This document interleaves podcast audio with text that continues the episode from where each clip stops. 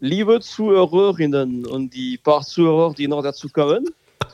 Willkommen für eine neue Folge von Was mit Rock und Vinyl. Heute eine ganz besondere Sendung. Äh, wir haben ja heute die Ehre, äh, Nadine als Gast bei uns zu haben, äh, die wir als Sammlerin von Soul und Disco Records sehr schätzen.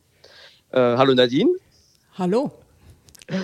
Und viele von den Zuhörerinnen äh, werden Nadine kennen durch ihren herausragenden YouTube-Kanal Soul Disco und Instagram-Account.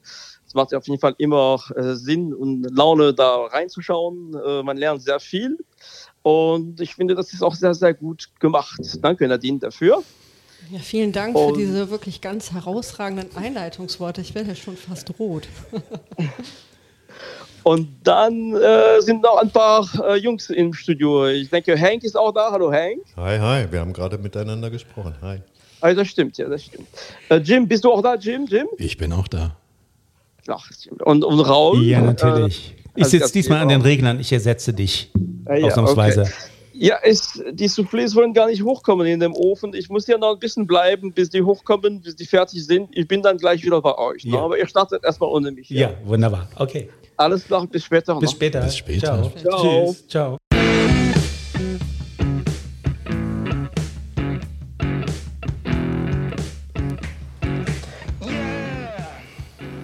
Hallo, hallo. Liebe Zuhörerinnen und Zuhörer, wir begrüßen Sie herzlich zu einer ganz tollen und für uns auch neuen Sendung, denn wir haben einen sehr netten und interessanten Gast bei uns. Äh, und zwar unser erstes Interview in einer Sendung. Wir haben Nadine vom, wie auch Stefan gerade schon sagte, ganz tollen äh, YouTube-Kanal Soul Disco am Start. Und wir haben einige Fragen an Sie. Zumindest mein Zettel ist voll von Fragen, den ich mir hier gerade vor die Nase halte. Ich möchte noch hinzufügen, dass du eine sehr kleine Schrift hast. ja, ich habe versucht, das auf einen, also man weiß, dass ich sonst auch mal mehr als zwei Zettel mitbringe. Diesmal habe ich gesagt, es gibt einen. Also durch dich sterben ein paar Bäume weniger. So ist es.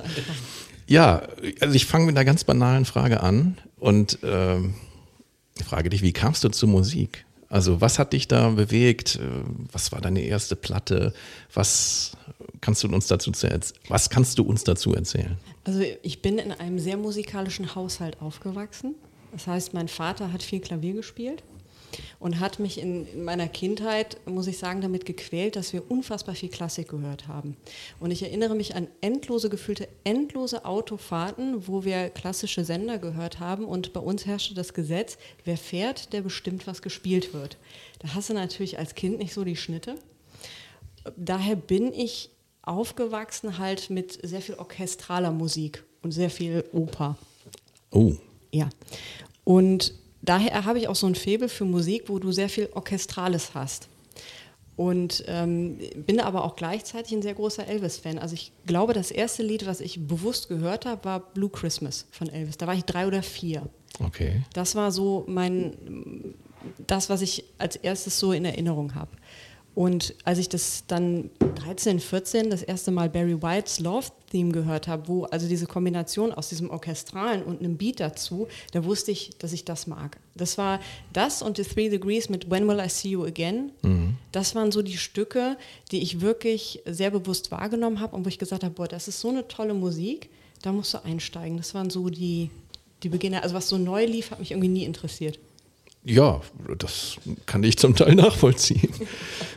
Äh, da muss ich mal kurz, was, was heißt denn, ab, ab, ab wo hört denn so deine Musik lieber auf? Äh, in welchem Jahrzehnt oder Jahr? Oder? Ich kann nicht sagen, dass sie irgendwie aufgehört hat. Ich muss nur sagen, ich höre kein Radio, weil äh, die Sachen, die ich heute, also ich bin irgendwie unterwegs und ich mache eins live an. Jedes zweite Lied sage ich, oh, das ist aber von dem gesampelt. Oh, mhm. und das ist aber das. Und da habe ich überhaupt, da ist nichts, wo ich sage, oh, das finde ich mal gut. Also äh, was ich noch total gut finde, sind die 80er. Die fand ich sehr innovativ. Ich finde teilweise die 90er mit dem Eurodance und diesen äh, Vocal House Sachen, die sich entwickelt haben, noch total spannend. Aber ab 2000 hört es für mich irgendwie so auf. Da geht's, okay. ich will jetzt nicht sagen den Bach runter, aber das ist jetzt so Musik, die für mich nicht mehr greifbar ist.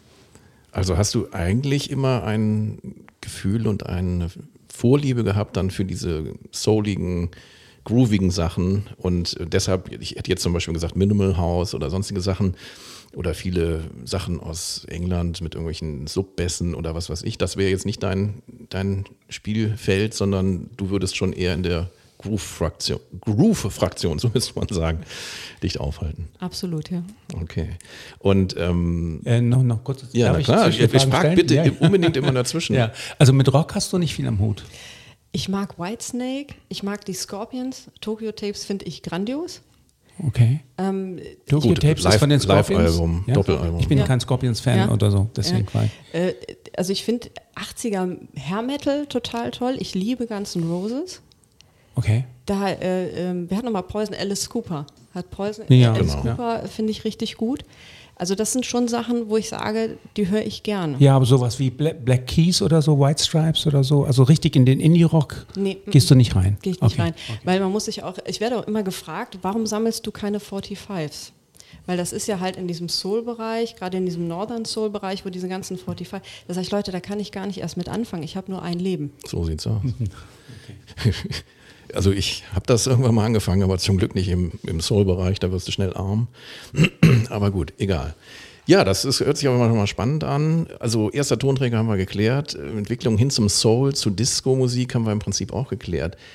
Eine Plattensammlung zu öffnen, das ist ja bei keinem von vornherein vorgesehen, das entwickelt sich irgendwie. Ne? Und irgendwann muss man gucken, Hilfe, es kostet, äh, ich brauche Platz, ähm, man muss irgendwann die Regale wechseln, man muss geduldige Mitbewohner haben und, und, und. Also wie war das bei dir? Also ich meine, wenn man jetzt dein, äh, deine Sendung sieht, dann sieht man ja schon mal ein schönes Regal, wo schon mal einige Dinge stehen. Dann weiß man, dass du auch nicht nur ultra günstige äh, Vinylpreziosen da stehen hast. Also wie hat sich das bei dir so entwickelt? Über die, man darf ja nicht vergessen, es sind lange Zeiträume. Ja, also ich angefangen, Platten zu sammeln, war für mich, ich äh, erinnere mich noch, äh, das war Mitte, Ende der 90er Jahre, wo wir alle, kennt ihr bestimmt auch noch, diese tollen Taschen mit den CDs hatten, wo wir, das war ja quasi unsere Playlist. Und ich kannte also schon Barry White, ich kannte diese ganzen Standards, Saturday Night Fever und so weiter. Und ein Freund von mir, der hatte von Netz, Napstar oder LimeWire mir irgendwas runtergeladen, so eine CD mit etwas rareren Stücken. Und da habe ich ein Stück gehört und bin dann danach direkt zu ihm gefahren auf meinem Roller und sagt, pass mal auf, Lied 3. Und er so, was ist Lied 3? Keine Ahnung, was Lied 3 ist. Ich habe das für dich runter, ich weiß es nicht. Bis ich erst mal raus hatte, was Lied 3 war. Das war, äh, muss man bedenken, da war nicht noch was mit groß mit Internet und dem Ja. ganzen Ding. Ähm, und dann bin ich in Köln, in der, äh, weiß ich noch, beim Saturn gab es einen Plattenladen, der war nicht im Saturn, sondern davor musste man die Treppe runtergehen. Und äh, da bin ich zu dem rein sage, hier, hör mal, ich, das ist, glaube ich, die und die Sängerin. Ich hätte gern die Platte. Und man muss bedenken, ich kam halt aus dem Ding, ich bin in den CD-Laden und entweder hat mir der das bestellt oder äh, irgendwie bin ich dran gekommen. Und dann sagte er, ja, ich kenne da jemanden aus USA, ich frag mal, ich habe die nicht. Und dann bin ich zwei Wochen später hin und sage so, und wie sieht's aus? Und er sagte, ja, also die Platte, die du da hast, das ist Gloria Scott, What I'm Gonna Do, die kostet 1000 Mark, wenn du sie überhaupt findest. Und ich Unzerstört findest. unzerstört und er, ich gucke den an und sagt, 1000 Mark für eine Schallplatte, die stehen hier für 3 Euro. Und äh, er sagte, naja, wenn du Glück hast, schau mal in den Niederlanden oder in Frankreich, da wirst du, was dieses Genre angeht, viel, viel mehr Glück haben. Das heißt, ich bin dann äh, an manchen Wochenenden mit dem Zug in die Niederlande und habe dann mich auch rumgefragt, wo gibt es da Plattenläden? Du kannst ja da auch nicht eintippen, äh, such mir mal Plattenläden. Und habe dann nach Monaten in einem Plattenladen, der nur Hip-Hop hatte, bin dann zu dem rein und wollte sagen, kennst du noch irgendeinen Laden, wo ich hingehen konnte, weil ich war auf einer Mission. ja? Ja, aber das ist ja das, das ist so der innere Antrieb des Richtig. Plattensammlers. Das, man soll ja auch nicht nur sagen Plattensammler, es ist eigentlich ein Musiksammeln. ja, weil ich war dann noch nicht, ich war noch kein Sammler, sondern das war explizit die erste Schallplatte, die ich gesucht habe, weil ich es nirgendwo anders gefunden habe. Und ich wollte das ganze Album. Ich wollte nicht nur dieses eine Stück. Hast auf jeden Fall schon mal hoch angefangen dann. Ja, klar. So, und äh, der sagte ja, den und den Laden, ja, da war ich schon. Er sagte, ja, guck mal, da hinten habe ich noch so drei, vier Soul-Platten. Schau mal, ob du da was findest. So, dann bin ich da durch und dieser Moment, wenn dein Gehirn nicht verarbeiten kann, was du da vor dir siehst, das weiß ich bis heute noch. Da stand diese Platte. Und ich habe sie genommen und ich guckte auf den Preis. ging damit zur, zur Kasse und er sagte, ja, die ist was teurer, weil ich habe, also ich wollte die eigentlich so einordnen wie Barry White, so eine 10 Mark oder Euro, ich weiß es gar nicht mehr, Platte. Die hat aber einen Promo-Sticker, deswegen ist die jetzt 18. Ich krieg die Krise. Und ich habe die gar nicht mehr losgelassen. Ich habe dem 20 gegeben. Du bist da rausgeschwebt. bin da raus und stand davor und dann in dem Moment ist mir aber auch klar geworden, du weißt gar nichts von dieser Musik. Du, du fängst bei Null an. Und da fing erst für mich aktiv dieses Plattensammeln an, weil du hast es nirgendwo anders bekommen. Und heute, als ich für die Playlist drei Stücke äh, rausgesucht habe, hatte ich auch das Thema, ach scheiße, das gibt's nicht. Darf man über Scheiße sagen? Ja, Natürlich. Ja, ja. So, ach, das gibt's Schimanski. nicht. Schimanski, genau. Jetzt fehlt noch die Jacke. ähm, das gibt's nicht, das gibt's ja noch gar nicht. Ach, das gibt's auch nicht. Das heißt, ich habe da ein paar Sachen rausgesucht. Ich möchte, ich möchte mal äh, bemerken, dass, äh, dass ich das gut kenne, äh, dass das für mich eigentlich andauernd wieder bei Null anfängt. Das ist das Ding. Also ich habe jetzt im Zuge äh, meiner Recherchen äh, für, für die folgende Folge bin ich auf eine Band gestoßen, die es schon, ja, keine Ahnung, 40, 50 Jahre gibt, von denen ich noch nie irgendwas gehört habe. Und dann fängst du an zu recherchieren und dann siehst du, die haben jede Menge gemacht. Die sind ganz bekannt. Und ich habe noch nie von denen gehört. Und deshalb finde ich dieses bei Null anfangen, das geht mir fast jeden Tag so. Willst du verraten, äh, um wen es sich gehandelt hat? Nein, Okay. Das kommt noch, glaube ich. das kommt noch. Aber ähm, ich finde das total sympathisch. Ähm, bei mir war das jetzt ein bisschen anders, wenn ich, wen es interessiert. Also ich bin aufgewachsen, meine erste Platte war Smokey Greatest Hits. Die habe ich mir schenken lassen irgendwann mal zu Weihnachten. 76, 77, ich glaube es war 76. Aber ich habe eine meiner allerersten Platten, das waren zwei Singles, die ich über irgend so Wettschießen oder Wegwerfen auf Pützchens Markt äh, dann zugesteckt gekriegt habe von dem Typen hinter dem Tresen. Das war Brandon Wood und es war ähm, Joe Tex, zwei Soul-Singles, mit denen ich als Kind erstmal gar nicht so viel anfangen konnte, die ich aber immer so gut fand, dass ich sie nicht weggegeben habe. Ich habe im Laufe meiner Jahre schon einiges auch weggegeben. Ähm, und das hat mich dann aber irgendwann doch gepackt. Also die, vor allen Dingen dieses Brandon Wood-Stück, was da drauf war, äh, unfassbar gut. Ähm, Trouble, das wird dir bekannt sein. Und ähm, hätte ich heute gerne auch gespielt. Wir werden ja heute auch hier Musik von dir hören. Wir haben es so getimt, dass wir drei Stücke von dir hören. Ich streue drei Dinger ein und dann unterhalten wir uns ein bisschen auch über die Musik. Wäre es jetzt nicht vielleicht Zeit, den ersten Titel zu hören? Ja, ich Ja? würde sagen, denn wir, wir, streuen mal für das Publikum unbedingt einen Titel ein. Ja. Nadine ist hier die Chefin im Ring und sie muss unbedingt jetzt hier einen Titel vorstellen. Ja, da Dann- bin ich auch gespannt. Würde ich doch sagen, nehmen wir doch von den Three Degrees, If and When. Ich hat, hatte ursprünglich bei mir stehen You're the Fool von Three Degrees. Das habe ich aber dann gestrichen, nachdem ich gesehen habe, wir haben schon was. Du kommst nicht bei, bei diesen Sachen, kommst du fast nicht an den Three Degrees vorbei. Ja, es ist eine, eine tolle Vokalgruppe, die also begeistert. Aber die kennen auch, glaube ich, sogar hier alle, ne? Ja, When Will I See You Again, glaube ich, kennt, kennt jeder. The Ist Three. Degrees äh, treten sogar auf in dem Film French Connection. Genau. So.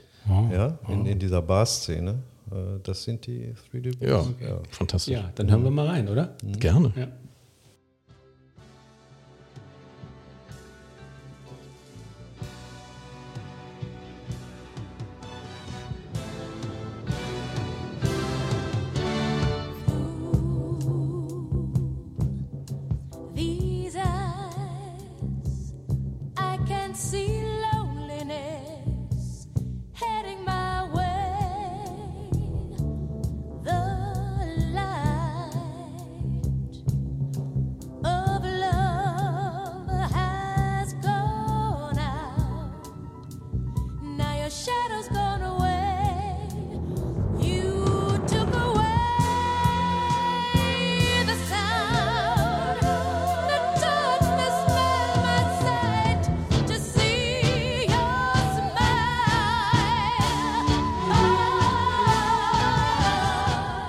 Immer schlimm auszublenden, aber wir haben heute ein paar Stücke am Start. Fantastischer Einstieg, unfassbar soulig. Es ist auch für mich also mal eines meiner absoluten Lieblingsstücke und du, ich muss immer daran denken, das ist in der Zeit aufgenommen, da gab es noch kein Autotune.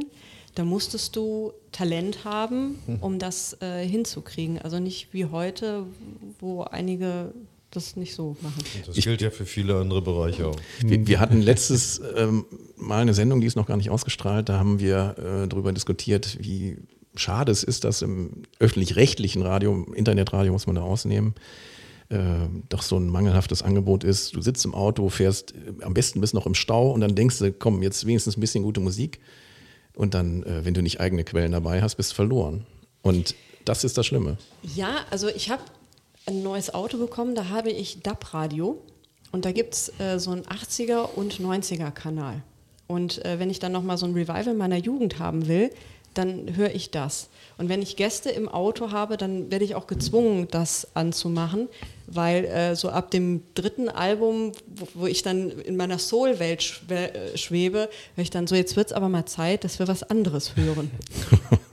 Aber ich finde das ganz wichtig, dass du wieder Autotune erwähnt hast, haben wir ja auch schon mehrfach erwähnt. Und ich bin immer völlig schockiert, ähm, wenn man diese besagten Chartslieder hört, wie viel davon einfach so gepitcht klingt und so unsauber und so unecht und so ge- hingematscht vom Sound. Es gibt ja eine Menge, also ich stehe auch auf Neo Soul, da kommen wir noch zu, äh, wo wirklich sehr sauber 60s oder 70s Sounds reproduziert werden.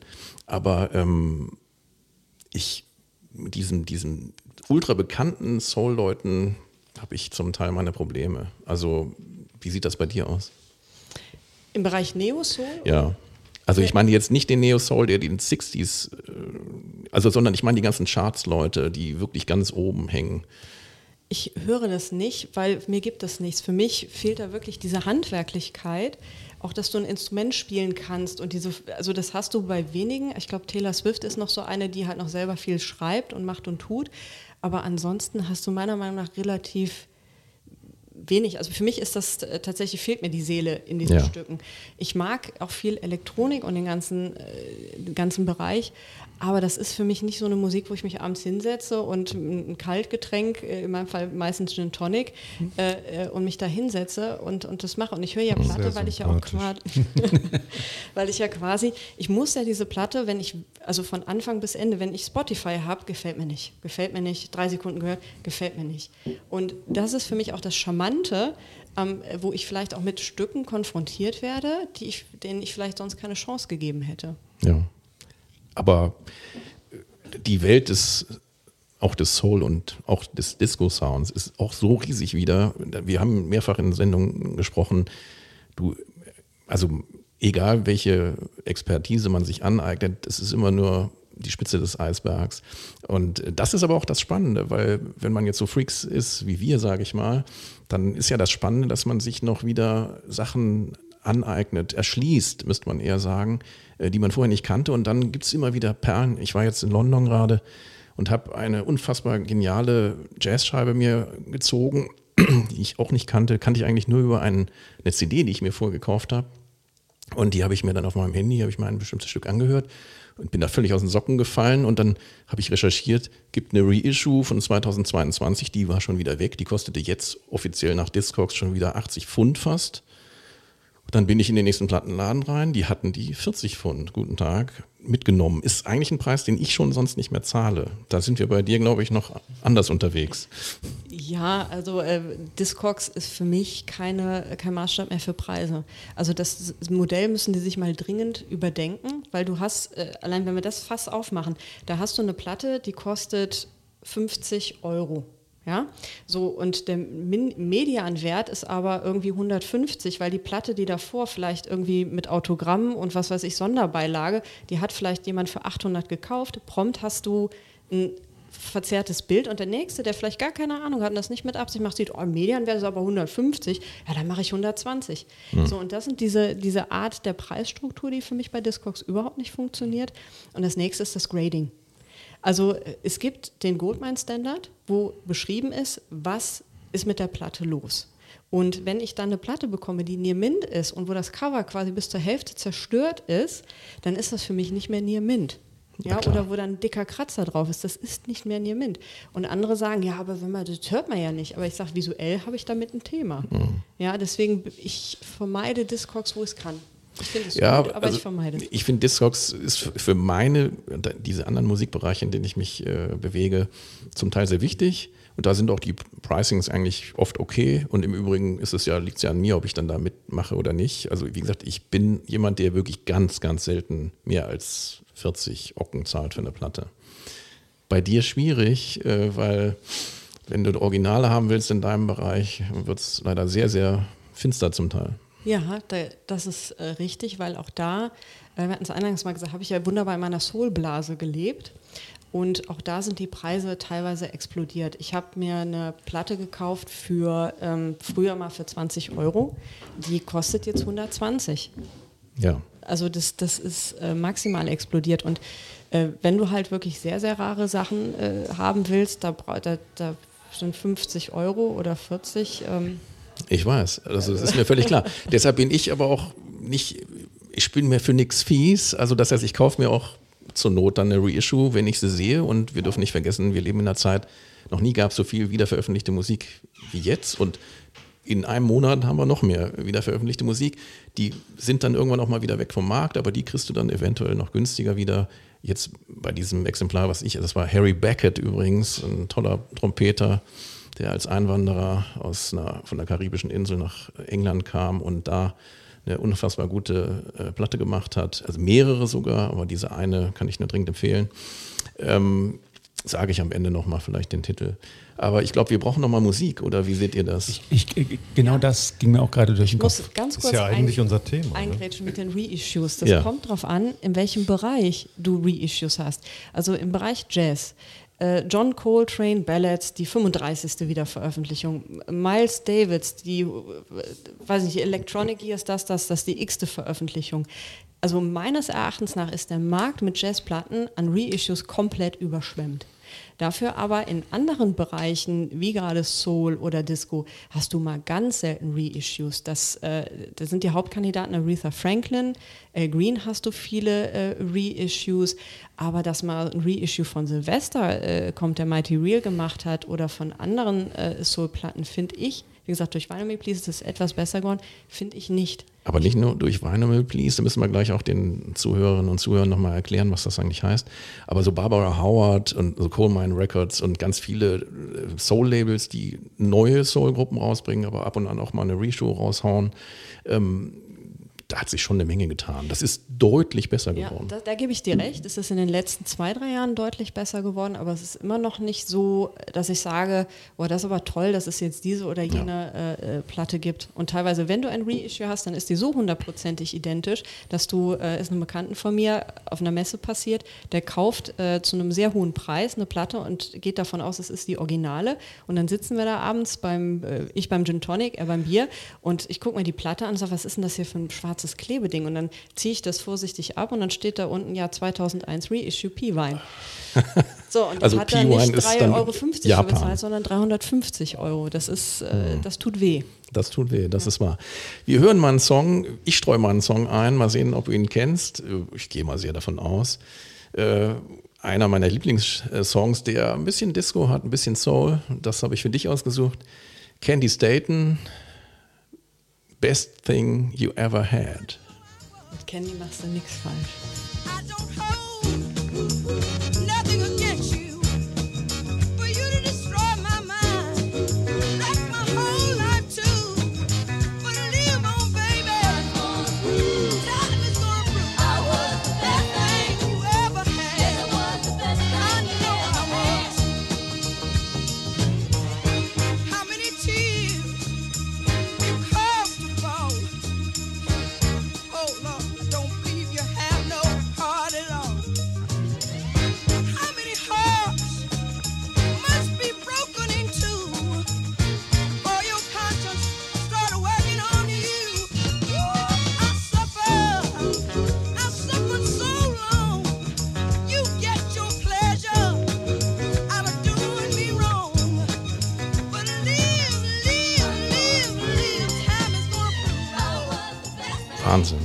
Ich bin begeistert, weil Toll. ich hätte jetzt darauf wetten können, es wird Young Hearts Run Free oder Nights on Broadway. Das ist für mich das absolut beste Stück von ihr. Absolut. Und ähm, es ist ein super Beispiel, wo wir anknüpfen können, was du gerade gesagt hast über die Herstellung dieser Musik. Unfassbar aufwendiges Arrangement, wenn man überlegt, wie die die Instrumentengruppen inklusive Streicher da zusammen platzieren, wie cool, wie federnd, wie genial das in diesen Song passt. Tolle Stimme. Das war jetzt äh, aus welchem Jahr? Das war 1972 war das. Ach, 72? 72. Ich hätte es jetzt äh, sogar älter eingeschätzt. Ja, aber es hat schon so eine leichte Disco-Note halt. ne? Erstaunlich. Und was mich immer wieder äh, begeistert, äh, ist äh, einfach die, äh, die Gesangsstimmen äh, der, dieser schwarzen Frauen, die da ähm, im, im Soul- und, und Gospel-Bereich unterwegs sind. Deshalb kann man ja nur ähm, Nadines wir YouTube-Kanal empfehlen, weil da wirklich äh, für viele Leute, total unbekannte Leute rausgezerrt werden, Mann wie Frau, die zum Teil einfach stimmlich unfassbar gut sind und äh, musikalisch ebenso. Also es gibt so viele gute Sachen. Da weiß man, da weiß man wo, wo, wo Amy Winehouse ihr, ihr Handwerk gelernt hat. Ne? Ja, wobei sie ja eine Ausnahme war für mich. äh, Also die mag ja drogenabhängig gewesen sein, wie sie will, aber sie hatte eine eigenständige, total gute Soul-Stimme. Das kann man ihr nicht absprechen.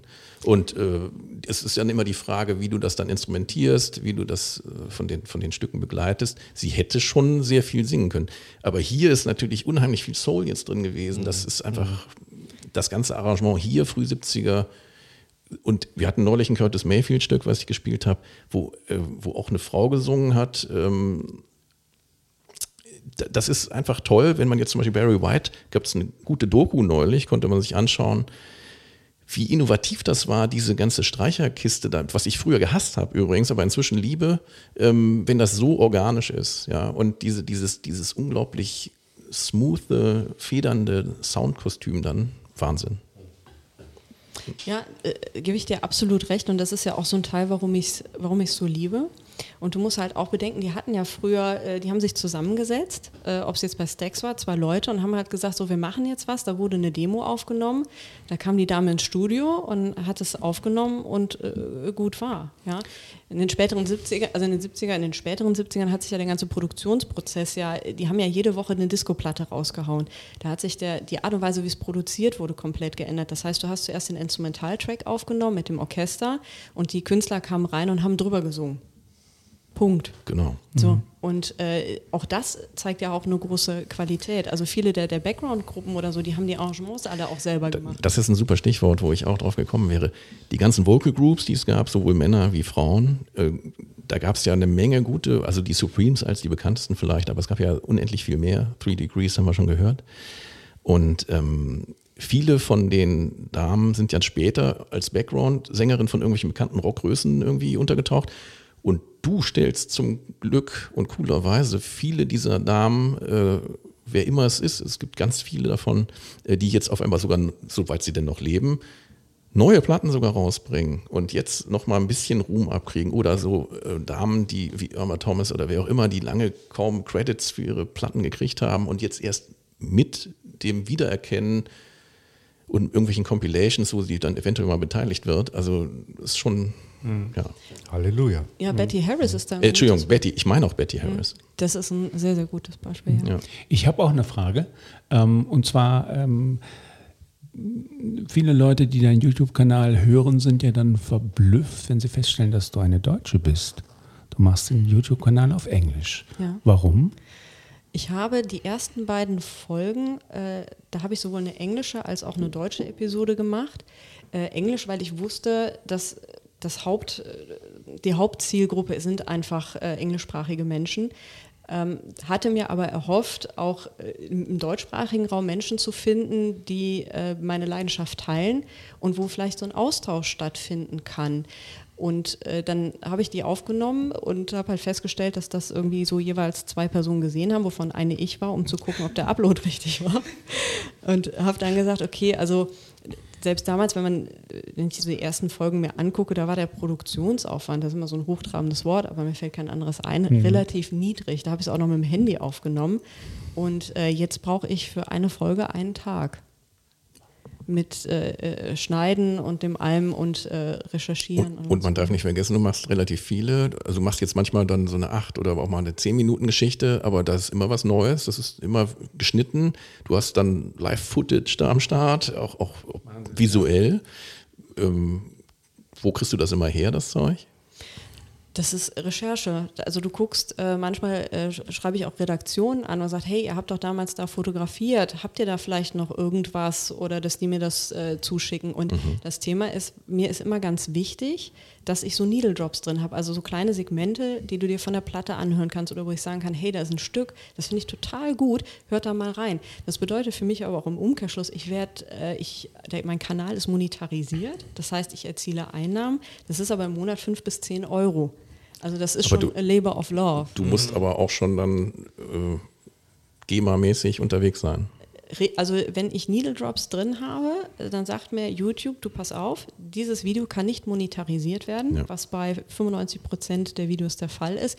Diese Einnahmen bekommt jemand anders. Das ist mir aber auch egal, weil mir geht es darum, und das war halt auch so ein Antrieb, ich hätte mir auf YouTube, ich habe mir klar da auch Infos geholt, aber ich hätte mir immer gewünscht, dass ich genau so einen Kanal da habe, wo ich gesagt habe, erzähl mir mal was über die Platte, erzähl mir mal was über den Künstler. Ähm, und das ist für mich das Wichtige. Also dieses, Darf äh, ich, ich, darf werde ich davon nicht fragen, reich. darf ich fragen, was Needle Drops sind? Das sind so, äh, das, was wir jetzt hier tun, so äh, quasi Segmente eines Stücks hören und äh, sich quasi dadurch ein Bild machen. Und das sind meistens so zehn Sekunden eines Stückes, die du dann hörst. Also die, die Jungs die, und Mädchen, die in einem Plattenladen sind, die skippen immer durch die Platte. Das ist sozusagen der Needle Drop. In welchem Plattenladen bist du unterwegs? in vielen. Wo, wo Jugendliche. Ja, nein, ich meine, geh mal zu A-Musik und guck dir die ganzen Elektro-Jungs an, die dann da äh, durch ihre Platten skippen. Da steht übrigens drauf, bitte den Tonarmhebel benutzen. Ja, ja, ja. Aber das ja. wird von vielen nur als eine sanfte Empfehlung empfunden. ja, richtig. Das habe ich schon lange nicht mehr gesehen. Ja. Ja, aber, aber- das wäre der sogenannte Needle Drop. Du hörst 10, 20 Sekunden und hast eine Vorstellung, was da läuft. Ich glaube, es wird Zeit für den nächsten Titel. Ich hoffe, Ja, da bist Nadine du, kommt wieder bist du dran, ne? gefordert. Ja, du hattest es eben schon angesprochen, Barbara Harwood. Light My Fire. Ja, tolle Version. 1970, ja, das ist, Also du musst unbedingt gleich noch was zu ihr sagen, auf jeden Fall. ich bin bemüht.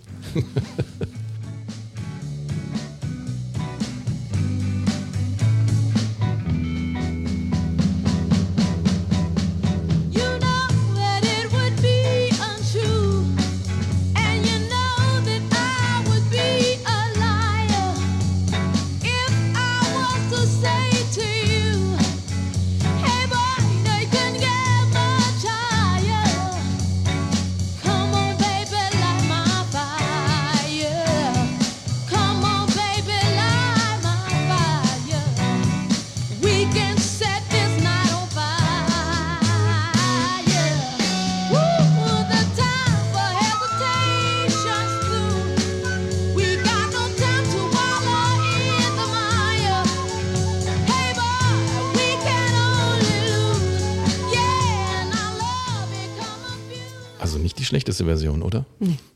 Wenn man mal bedenkt, unter welchen Umständen die entstanden ist, ist es noch viel besser. Erzähl doch ein bisschen. Über Barbara Howard? Ja. Äh, Barbara Howard war zum Zeitpunkt der Aufnahme, ich meine, 18 Jahre alt. Sie hatte einen äh, Contest gewonnen in Cincinnati. Und äh, der Contest wurde veranstaltet von Steve Reese. Der war damals in dieser Community sehr aktiv und äh, hat dann gesagt, boah, du bist so gut. Äh, außerdem finde ich dich selber gut. Ich äh, mache ein Label. Und da werden wir deine Sachen veröffentlichen hat ein Label gemacht. Das äh, gab es noch nur 18 Monate. Und die haben dann diese Platte aufgenommen. Davor gab es zwei, äh, zwei Singles. Und äh, es war örtlich begrenzt. Es ist ein Private Press. Es sind ungefähr 500 Stück gepresst worden. Äh, wenn du damals auch keinen vernünftigen Vertriebsweg hattest, ist es da schwierig, wenn du die aus dem, weiß nicht, aus dem Kofferraum oder irgendwo verkaufst. Da wirst du keine große, also die Wahrscheinlichkeit, dass du da Erfolg hast, ist sehr, sehr, sehr gering. Und diese Platte ist dann äh, wiederentdeckt worden. Äh, du hattest es eben schon angesprochen von Coalmine. Und die haben sich mit der Familie in Verbindung gesetzt und haben halt gesagt, du hör mal, habt ihr die Masterbänder noch? Können wir da irgendwas machen? Und die hatten nicht mal eine eigene Platte davon. Wahnsinn. Und die haben dann in ihrem Laden aber so eine äh, Near Mint Platte gehabt, haben einen Needle Drop gemacht. Das heißt, äh, sie haben professionell die Platte abtasten lassen und daraus dann diese äh, Wiederveröffentlichung. Äh, Also ich habe die Wiederveröffentlichung, finde sie auch gut, auch soundtechnisch gut gelungen. Aber ich weiß über eine deiner Sendungen, dass du da anders unterwegs warst. Ja, ich habe eine Originale. Also Die, ist, die wird also, kostet ca. 20 Euro, würde ich sagen. Nein, also Nein. ist ein bisschen anders. nee, 2,50 Euro. Ja, okay. Nein, aber also unabhängig jetzt mal vom Preis, den du zu zahlen hast, den musst du auch gar nicht sagen. Aber ähm, interessant dabei ist, du hast sie persönlich in den USA abgeholt. Ja, also ich habe 20 Jahre nach dieser Platte gesucht. Also noch bevor es diese Coal Mine-Veröffentlichung gab, äh, ähm, ein Bekannter von mir, der lebte in Cincinnati und der hat sich auf so einem Yard Sale, auf so einem Flohmarkt, so eine Reel-to-Reel-Maschine gekauft und hat äh, mit Bändern dazu und wollte da aber seine Metal-Sachen draufpacken, weil er das Analoge auf dem Band viel, viel toller fand. Und dann hat er die angeschlossen, hat in die Bänder reingehört und hat drei Lieder äh, von diesem Album äh, gehört und sagte, das ist super. Und dann ist er zu dem hin, wo er die Tonbandmaschine gekauft hat und hat gesagt, hey, hör mal, äh, wer ist das? Weil das klang zu gut, um dass es irgendwie jemand privat im Wohnzimmer aufgenommen hat. Und er sagt, das weiß ich nicht, das ist von meinem Großvater, ich habe keine Ahnung. Da hat er die digitalisiert und unter anderem auch zu mir geschickt. Und ich war fasziniert, das ist super, das ist quasi ein bisschen wie Aretha Franklin. Aber du konntest das auch noch nicht zuordnen. Überhaupt nicht. Und es hat Jahre gedauert. Da war ich in ähm, England auf einem Soul Weekender und habe also da auch rumgehört und da sagte, pass auf, du musst da jemanden anschreiben. Der ist in den 80er Jahren, hat er sich mal irgendwie verbrannt an äh, irgendeinem Deal. Der ist aus der Öffentlichkeit zurückgetreten, aber der hat alles, der weiß alles. Und ähm, da habe ich mal hingeschrieben, habe das Sample hingeschickt und dann kam dann äh, nach drei Wochen eine Antwort, sagte, oh, das war einfach. Hier, Barbara Howard on the Rise, bla bla bla. ich dachte, ja, danke. Und äh, er sagte, viel Glück, du wirst keine Originale bekommen, weil von den 500, die damals äh, gepresst wurden, gibt es noch 27. So, und ich wollte eine Originale, weil ich wollte wissen, wie klang das, als es aufgenommen wurde. Der Needle Drop ist sehr, sehr gut gelungen. Keine, der klingt auch besser wie das Originale, weil ähm, Private Press hast du immer eine andere Vinylqualität, eine andere Pressqualität, auch die Aufnahmetechnik war Also eine tiefere andere. Rillen gegebenenfalls. Im Zweifel ja, oder auch dickeres Vinyl. So, und ähm, da war ich dann wieder on the quest und hatte dann die Möglichkeit, eine Originale zu bekommen. Wir haben dann hin und her geschrieben, der wohnte, ich weiß es nicht, irgendwo in den Wäldern, A House in the Woods. House in the Woods, und sagte, er hätte die in einer Kiste im Buchladen gefunden und hätte die seitdem immer gehabt. Und äh, wir haben uns dann auf geeinigt und dann sage ich, okay, ich schicke die da und dahin. Und dann sagte er, du kommst ja aus Deutschland. Ich so, ja, ist das ein Problem? Also ich schicke nicht nach Deutschland. Und äh, dann Weil Deutschland oder weil Europa oder Nee, aus gar nicht, USA? sondern weil das ist ein Schmerz aus den USA, was nach Deutschland oder generell ins Ausland zu schicken. Was du da an Sachen ausfüllen musst, äh, das ist für die, äh, da sagt der hör zu, ich fahre eine Stunde zum Postamt, dann stehe ich da nochmal 45 Minuten an, dann muss ich den ganzen Kram da ausfüllen und im Zweifel Stehe ich nochmal an. stehe ich nochmal an und dann kommt die vielleicht zermatscht zu mir. Und dann sage ich, pass auf, ich habe einen Freund von mir, der lebt in Las Vegas, schick die doch dahin. Er sagte, ja, das ist gar kein Thema. Und der Freund, wo ich sie hingeschickt habe, der sagt, ich kann dir die auch nicht schicken. Also ich dachte, das ist ja nicht War ihm zu heikel. Nee, das Thema war tatsächlich in der Zeit, das war auch so, ähm, ich glaube, die, die, es musste so die Endzeit von Covid gewesen so. sein.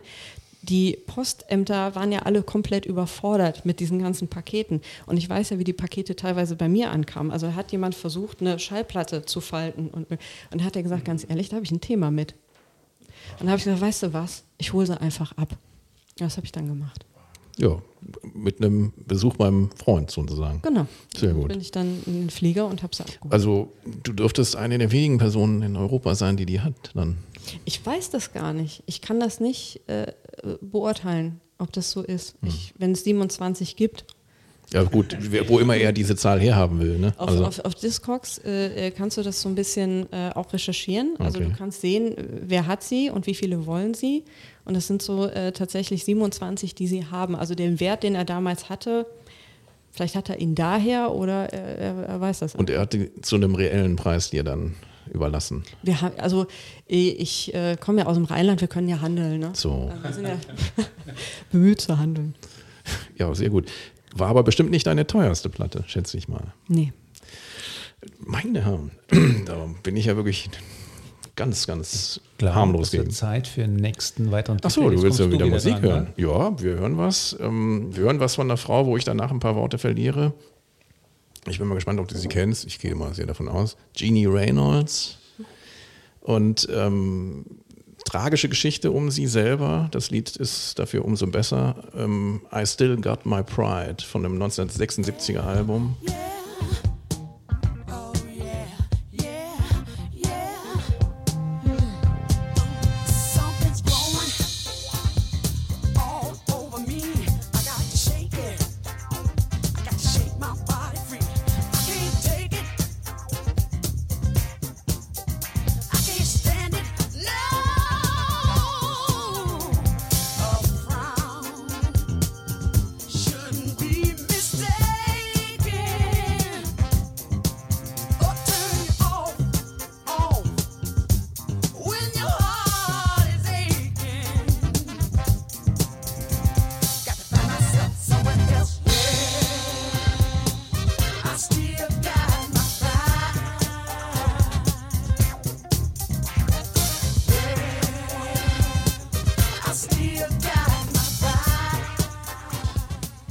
Toller Bassist übrigens dabei, der schon mit Miles Davis zusammengespielt hat, auch später das skandalöseste Plattencover ever, glaube ich, mitproduziert hat, wo er in vollster Oberbehaarung und einem Satin Mini Badehöschen bekleidet auch sich präsentierte, aber egal, das am Rande.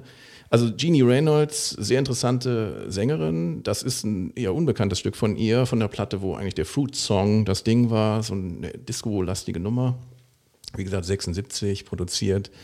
Sie hat so seit Ende der 60er hat sie äh, Singles aufgenommen, hatte danach noch eine Langspielplatte, ist 1980 über einen leider erweiterten Selbstmord, wenn ich mich da richtig informiert habe und die Infos über sie fallen leider nicht vom Baum.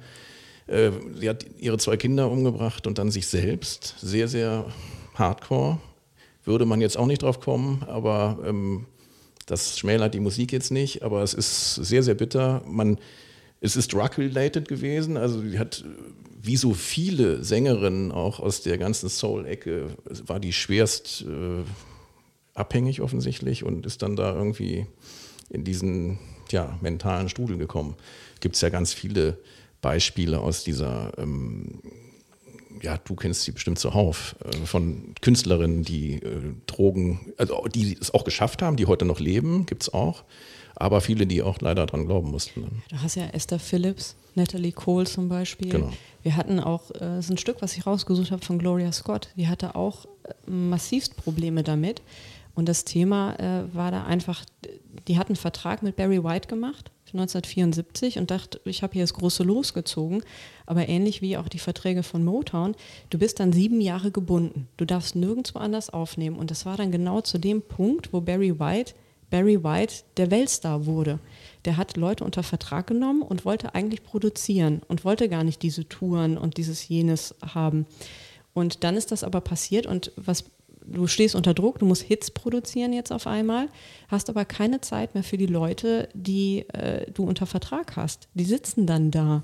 So, und dann hatte Gloria Scott, das Album war, war sehr gut und auch die ähm, Single, die das zweite Album einläuten sollte, damit war sie bei Soul Train beziehungsweise wurde bei Soul Train gespielt und danach passiert nichts mehr. Und du sitzt dann da und das, das führt dann genau zu diesen Punkten, dass du drogenabhängig wirst oder äh, weiß Gibt bestimmt noch andere Gründe, Ja, aber das, das So. ist auch so ein Punkt. obsessive Partnerschaften, was weiß ich, was alles eine Rolle spielt. Aber das ist natürlich auch für die Künstler dann sehr, sehr schwierig gewesen. Ähm, Big May Bell, sagt ihr die was? Auch Klassiker, eigentlich seit den 40er Jahren, eine unfassbar voluminöse, kraftvolle Stimme, äh, hat ganz tolle Blues.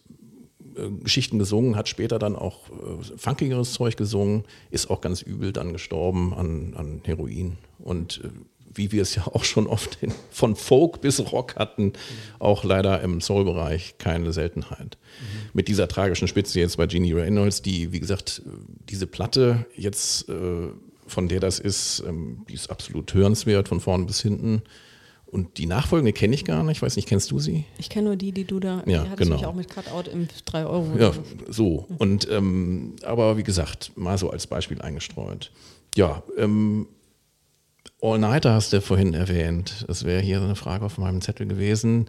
Wie bist du da verankert hier in der deutschen Szene? Gibt es ja viele Mod All Nighter oder Soul All Nighter und Was ist das? das sind ja so Partys, das, also sagen wir mal ab Mitte der 70er war das ja ein Wigan Casino und sonst wo in England ganz große Tanzpartys, wo auch Tanzwettbewerbe waren, wo unheimlich viel alte Soulplatten wieder gespielt wurden zur allgemeinen vernünftigen Partybelustigung mit fantastischer Musik. Und ähm, da gibt es unfassbar viele Titel natürlich, aber wenn man auf der Veranstaltung selber war, hat man natürlich ein sehr einprägsames Erlebnis jetzt wahrscheinlich. Wie war es bei dir?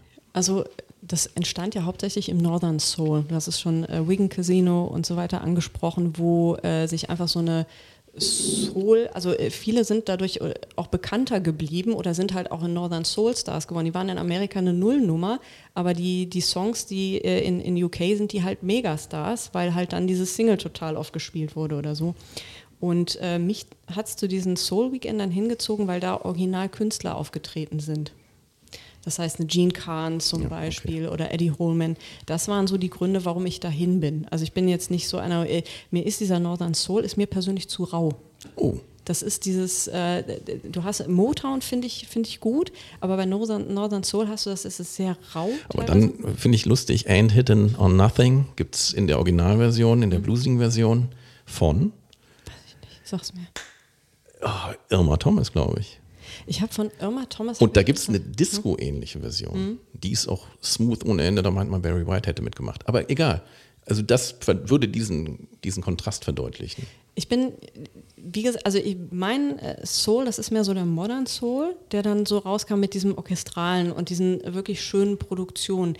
Dieses allzu raue, ähm, wo du dann teilweise auch mit den Abmischungen, äh, je nachdem, wo die das in der Garage aufgenommen haben damals, das ist so nicht so ein Bereich, wo ich sage, boah, das finde ich jetzt mega super. Also ich habe ein paar Compilation-Albums tatsächlich, aber das ist mir zu rau von der Produktion. Gibt es aber auch Ausnahmen natürlich. Aber gut, Klar. geschenkt. Wo hört das denn bei dir überhaupt auf? Also, weil ich kenne noch aus meiner 80er-Zeit natürlich dann so Bands wie Unlimited Touch, Slave oder Aura mit ziemlich viel Slapbass und äh, sehr discomäßig, zum Teil auch ein bisschen Synthi. Ist das noch deine Welt? Ich glaube, Mother's Finest war ja auch Ende der 70er. Oh, das ist ja sehr in der- rockig. ja, fand ich aber auch noch gut. Okay. Also äh, ich würde sagen, so bis Mitte der 80er. Aber dann Unlimited Touch mit zwei, also die haben 80 eine Platte rausgebracht und ich glaube 2 oder 83. Aber ich habe hier noch ein paar andere Sachen. äh, Ich würde gerne dieses Thema neue Soul-Szene und zwar von den Leuten, die auch so wie Desco damals, Soulfire oder Deptone über Sharon Jones, Charles Bradley, Lee Fields oder das finnische Timian-Label, was ich auch toll finde. Und viele mehr. Coalmine hatten wir schon erwähnt. Gibt noch Ableger auch von, also reiner Soul von Deptone auf einem Ablegerlabel. Was hältst du davon? So, jetzt gehen wir mal davon aus, du möchtest einen Oldtimer haben.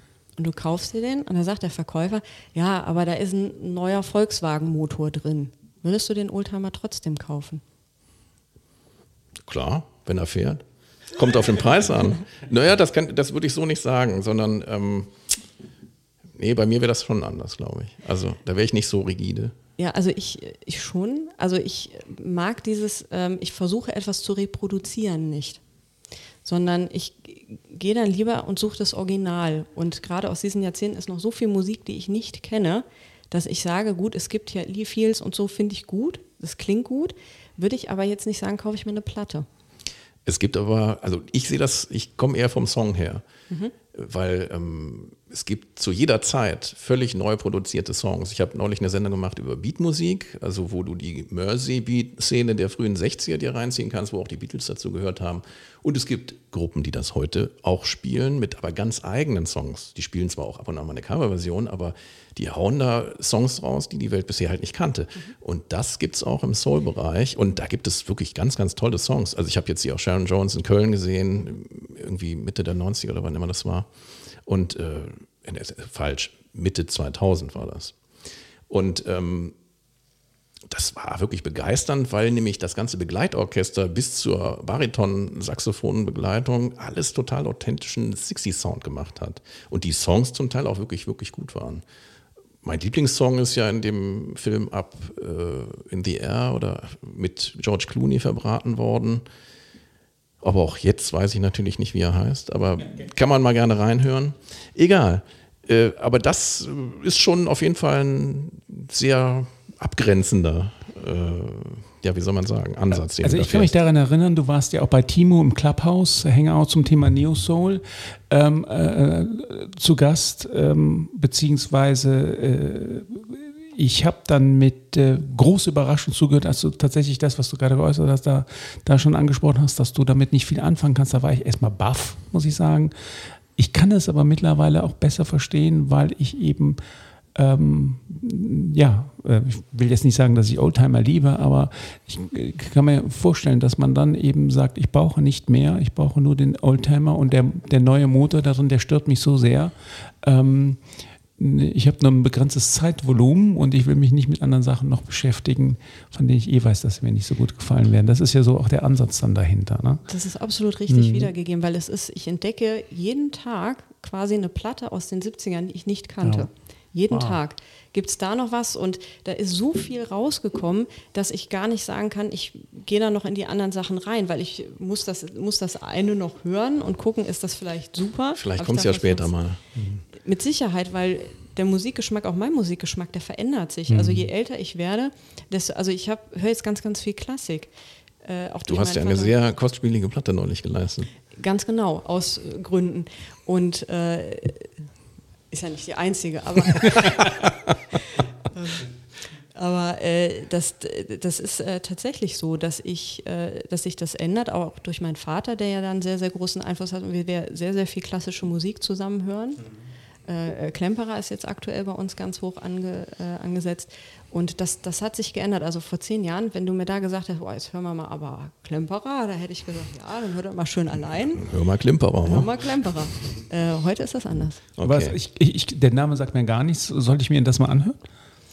Also wenn du so, ja, also Otto Klemperer äh, doch schon. Also dass man zumindest äh, reingehört Ja, dann mache ich das. Ja. Ich glaube, es wird langsam Zeit für den letzten Titel. Ne? No, noch nicht ganz. Äh, eine Sache wollte ich auf jeden Fall ergänzen. Oliver Chisholm ist es, oder wie immer er ausgesprochen wird. Sagt ihr das was mit Saturday Night? Eines der bekanntesten Stücke der 80er Tanzszene. Siehst du mal, das sagt mir gar nichts. Reinhören und Und Folge drüber machen. ja, Folge drüber, vielleicht, Ja, aber das vielleicht ist ist- einfach äh, schwerst groovy. Das Schöne ist, dadurch, dass es ja sehr bekannt war, wirst du die Platte relativ günstig noch Die kriegen. kriegst du das, günstig, ja. Das ist dann nicht sowas, was jetzt auf einmal 100 Euro kostet. Und solche Sachen wie Slave und, und äh, Aura, wie ich erwähnte, diese, diese ziemlich Slap-Bass-lastigen Sachen, sagt dir das was? Ja, das sagt mir Okay. was. Aber Es ist jetzt nicht so, ich sage, also das Weil die haben sehr disco-mäßige Sachen in ihren Anfangszeiten Mhm. gemacht und das könnte dir noch alles gut gefallen. Was ist so mit der P-Funk-Szene oder so Funkadelic und Parliament und dann später George Clinton P-Funk-Kram? Ja, also mag ich auch. Äh, Maggot Brain finde ich äh, total. ist ja- äh, das ist ja eine der Mischung zwischen. Funk und Rock dann, Ja, ne? finde ich, äh, finde ich gut. Äh, One Nation Under a Groove finde ich, äh, finde ich gut. Auch das Konzept damals, eine Platte plus dann noch eine 7-Inch dazu zu packen, äh, war gut. Aber das nimmt mich jetzt nicht so unfassbar mit, dass ich sage, dass da, weil wenn ich das auch aufmache, auch dieses Genre ist in den 70ern unfassbar groß. Also auch da gibt es viele Bands, die dann noch in den Funk reingegangen äh, sind. Hier Maceo Parker, der mit James Brown was zusammen gemacht hat, der ist ja auch nochmal reingegangen. Das, äh, die Platte ist im Übrigen sehr gut, äh, Maceo Parker äh, and äh, the King's Man. Es gibt ja eine auch, die er hier auf meiner Music aufgenommen hat, im Kölner Label. Ja, später. Die ist ja, auch nicht ja, ja. verkehrt. Die, die kam später. So, wir wollen ja noch einen Titel hören. Nadine, du hast noch einen dritten Song. Ja, ich habe rausgesucht Gloria Scott, What Am I Gonna Do von 1974, produziert von Barry White und Gene Page.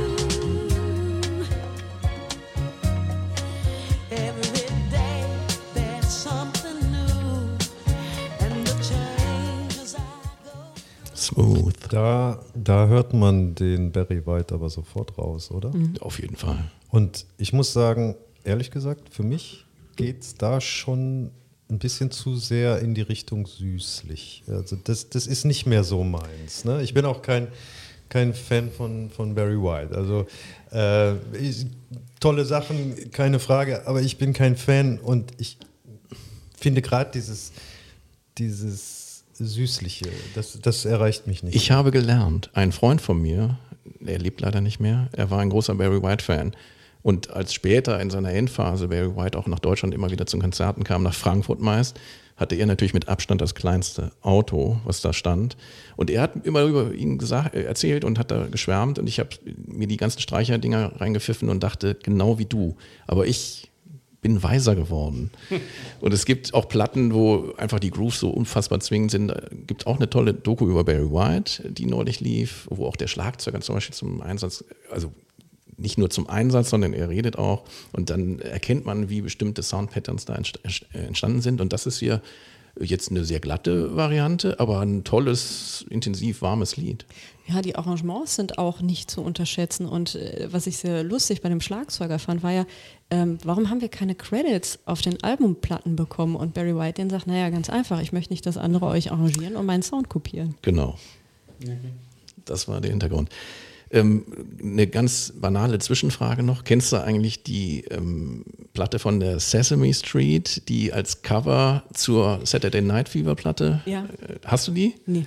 Also ich habe sie, sie ist jetzt musikalisch witzig gemacht, aber ist natürlich jetzt nicht zwingend, wenn Bert dann von seinen Pigeons singt oder sowas, aber äh, ist wunderschön vom Cover her. Also allein dafür lohnt Das die sich, ist auch nicht teuer. Hm, süß gemacht.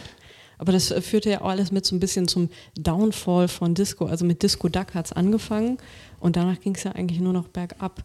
Wobei Disco ja nie gestorben ist, Genau. muss man halt an der Stelle auch sagen. Wie Oliver Chisholm grausam beweist. Ja. 83. Sich- Ja, okay. Ähm, wir wollen das hier nicht endlos in die Länge ziehen. Es gäbe so viel zu sagen, auch über von mir favorisierte Leute aus der neuen Soul-Ecke, Chris Lujan, Electric Butter featuring Andre Cruz und die Do-Rides, die nur instrumentale Sachen wie die Meters machen oder die Poets of Rhythm, eine tolle deutsche Gruppe, die den Rare Groove eigentlich hier Anfang der 90er überhaupt wieder etabliert hat.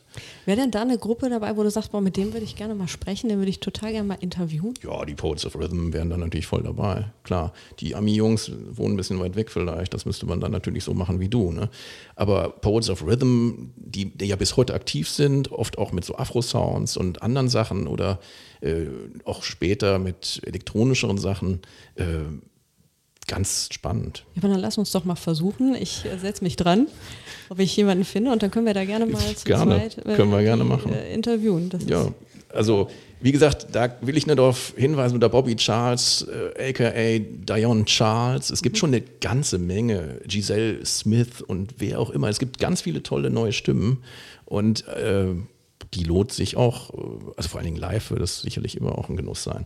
Ich komme mit einem letzten Song und mache hier die Sache rund ähm, und quäle hoffentlich keinen, weil ich jetzt ein, ein Crossover mache, wo ähm, der Riff von äh, James Brown genutzt wird, The Payback. Äh, dem sind auch noch die Bläser normalerweise ein bisschen eingesetzt. Ich weiß nicht, ob in dem Snippet das jetzt gleich rüberkommen wird. Nick Bike heißt der Mann und macht etwas, was in den letzten Jahren vielfach gemacht wird, vor allem in den USA, dass bekannte Stücke irgendwie mit verschiedenen Versatzstücken aus anderen Stücken versehen werden und daraus irgendwelche raren Singles gemacht werden. Die Single ist leider nicht mehr zu haben. Man kann aber auf der Bandcamp-Page von Resense kann man sich das Ding anhören. Also Nick Bike mit einer Coverversion von Q-Tip, also der MC von meiner sehr verehrten, sehr jazzigen äh, Hip-Hop-Truppe A Tribe Called Quest mit dem äh, Stück Shaken James. Obwohl, nee, stimmt gar nicht. Let's Ride ist es natürlich. Brand new truck, butter soft seat, four point something with a low ride something. Ain't nothing better than to ride out the hood with it. Who looking better and damn you looking good in it. Take a chance with a nigga in the choice ride. Listen to the CDs I play inside. Most Def, J Prince and Stevie, Marvin Gaye, Led Zeppelin and Biggie. And when the evening is over, love, gonna find a nice spot for the rover, love. Do things to make the man in the moon blush. My mind race, but I tell my waist don't rush. Use the upper echelon piece. So when you find it's a stash, then you don't freak. You wanna nibble on a nigga ear. And do all the things that make a nigga wanna get near. Oh, I'm a Queens representative. Get wild by any means, my incentive is. When we done, I start it up again. And ride around with you, cause you my special friend. Uh. Me and you, I think we should ride. Und Quellen für dich? ich, wie soll ich sagen? Für mich ist das äh, wenig innovativ an der Stelle. Sich aus, ja, was heißt doch, es ist auf eine gewisse Weise innovativ, aber ich mir denke, komm doch mal selbst auf eine Idee. Ja, aber hier war ja für mich das Spannende, dass ähm, ein Lied, was ich selber gut finde, also die Q-Tip-Originalfassung, die muss man dann auch schon mögen. Also man muss jetzt schon Hip-Hop mögen. Und ähm, das ist ja ein sehr mellow Hip-Hop, den er macht. Äh, der ist jetzt da nicht in der Gangster-Szene da am Start.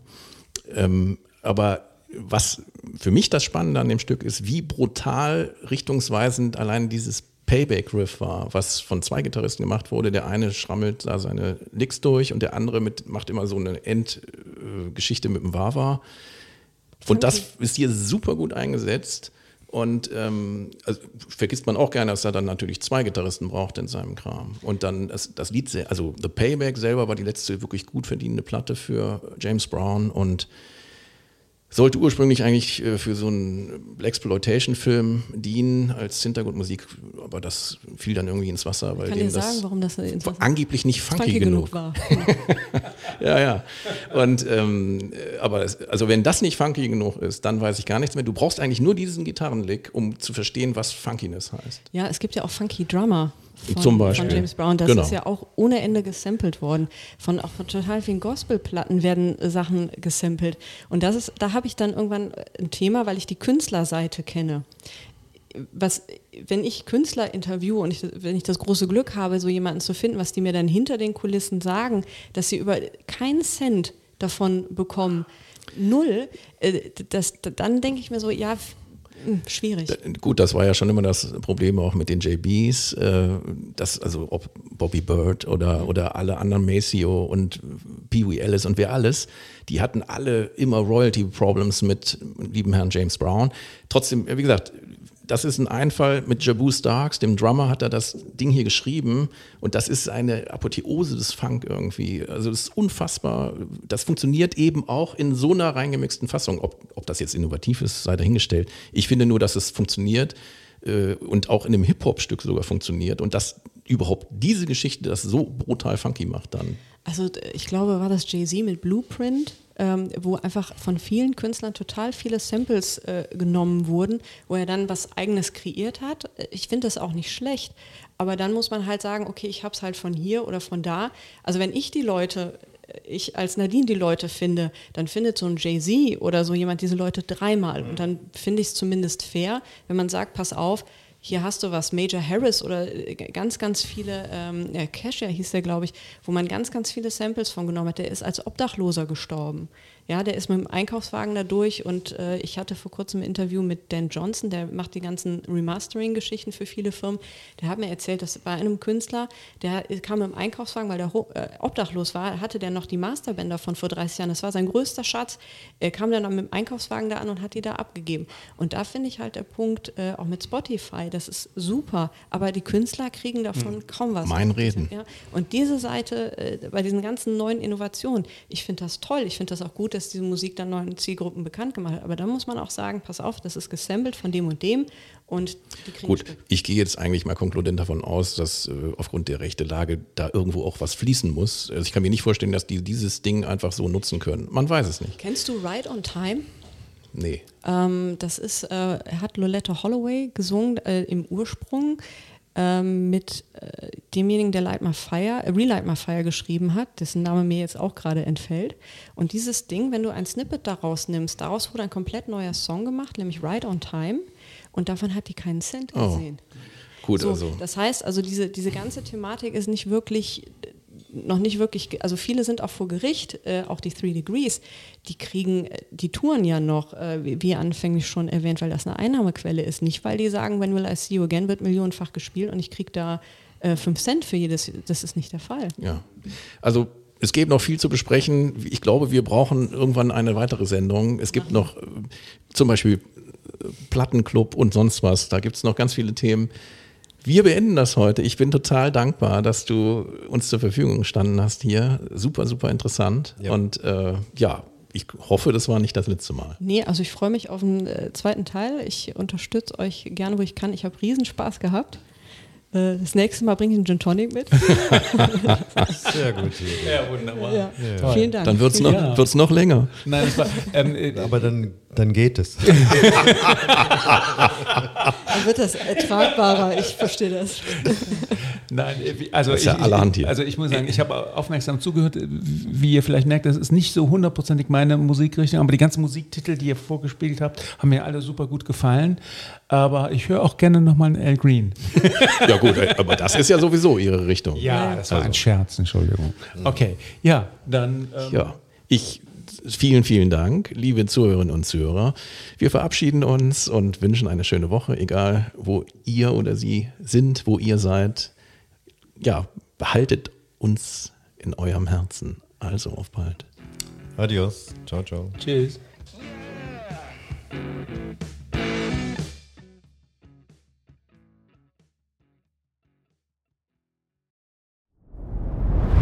Dir hat dieser Podcast gefallen? Dann klicke jetzt auf Abonnieren und empfehle ihn weiter. Bleib immer auf dem Laufenden und folge uns bei Twitter, Instagram und Facebook. Mehr Podcasts aus der weiten Welt der Musik findest du auf meinmusikpodcast.de.